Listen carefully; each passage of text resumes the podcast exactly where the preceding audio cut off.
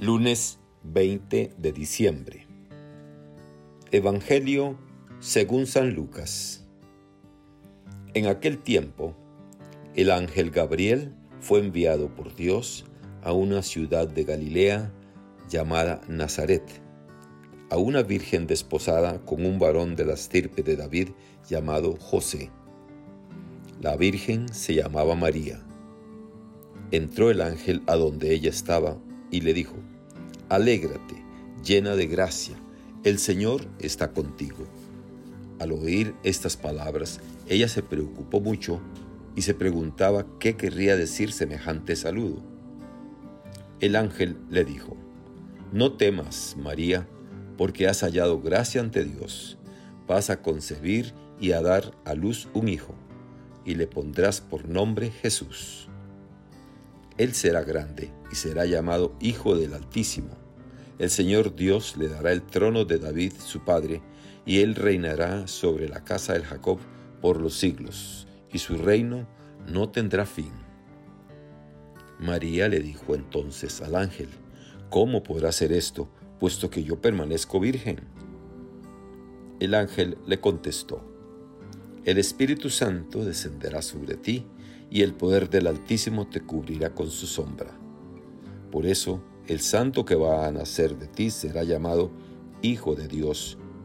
Ahí tienes a tu parienta Isabel, que a pesar de su vejez ha concebido un hijo y ya va en el sexto mes, la que llamaban estéril, porque no hay nada imposible para Dios. María contestó, Yo soy la esclava del Señor, cúmplanse mí lo que me has dicho y el ángel se retiró de su presencia. Palabra del Señor. Gloria a ti, Señor Jesús. Reflexión. Se ha comentado con frecuencia que el tiempo litúrgico del Adviento es el tiempo fuerte que la Iglesia nos regala para vivir la esperanza.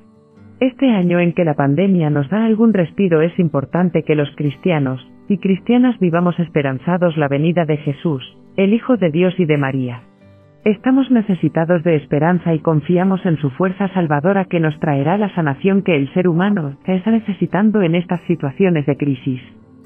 Al igual que en el Evangelio de ayer, hoy María, la humilde muchacha de Nazaret, es la protagonista de la escena que contemplamos, aunque sabemos que el protagonista por excelencia es siempre Dios. María es la que mejor vivió la esperanza con gozo y fiándose de la palabra de Dios. En ella se hizo realidad lo que tanto anunciaron los profetas, y esperaron las generaciones anteriores del pueblo de Israel, la venida del Mesías, salido de un pueblo también humilde, Belén, tierra de David. Las profecías se hacen realidad en esa época de la historia de la salvación. Jesús, el Hijo de María, llega a nosotros y sigue dando esperanza al corazón humano porque en él se cumplen las promesas de salvación hechas por Dios. El cumplimiento de esas promesas es lo que contemplamos en la hermosa escena que nos presenta el Evangelio de hoy. Este pasaje lo hemos escuchado y reflexionado muchas veces, pero contiene una riqueza inagotable que siempre nos comunica algo nuevo. Por eso, es importante contemplar esta escena con ojos nuevos, con apertura, para descubrir en ella el mensaje que Dios quiere comunicarnos hoy. María atónita, recibe el saludo del ángel. Atónita por ser colmada de gracia, y porque aquel saludo le rompería toda su historia personal. Ella tenía sus ilusiones y proyectos personales.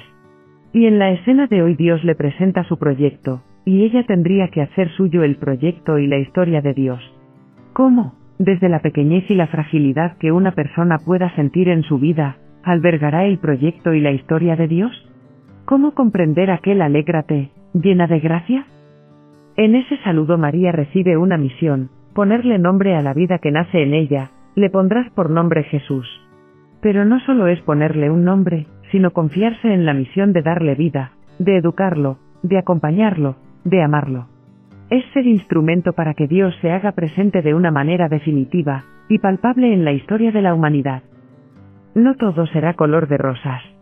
El sacrificio, aunque esté llena de la gracia de Dios, será grande, le llevará a arriesgar su vida por quedar embarazada sin haberse casado con José, le llevará a conducir al niño a Egipto como un emigrante para evitar la muerte, le llevará a buscarlo entre el gentío por ser considerado falto de cordura, le conducirá al pie de la cruz, Cada paso será un parto lleno de dolor, y el más desgarrador el de contemplar desde el llanto una muerte ignominiosa en la cruz.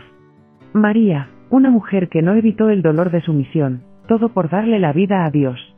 Transformó su vida para que Dios hiciera historia con su vida. María a pesar del dolor no perdió la esperanza, el proyecto de Dios y su promesa se cumple. Donde ella veía dolor e incomprensión Dios presenta amor, reconciliación y paz. Su dolor era el sacrificio que el amor supondría, su dolor era el sacrificio donde los pecados del pueblo eran perdonados, su dolor era el sacrificio donde la paz se daría como reino. A cambio la gracia de Dios, el amor de Dios, la gloria de Dios.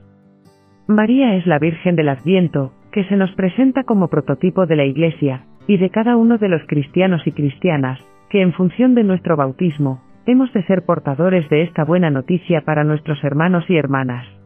Si nosotros celebramos en Navidad al Dios que se hace presente en la naturaleza humana, Dios con nosotros, nos obliga a toda prisa a hacerlo presente también a los demás. Es la acción misionera de la Iglesia, y de cualquier cristiano que se sienta responsable de hacer partícipe a los demás de su fe, y de ser instrumento para que Dios siga actuando hoy. Que Dios los bendiga y los proteja.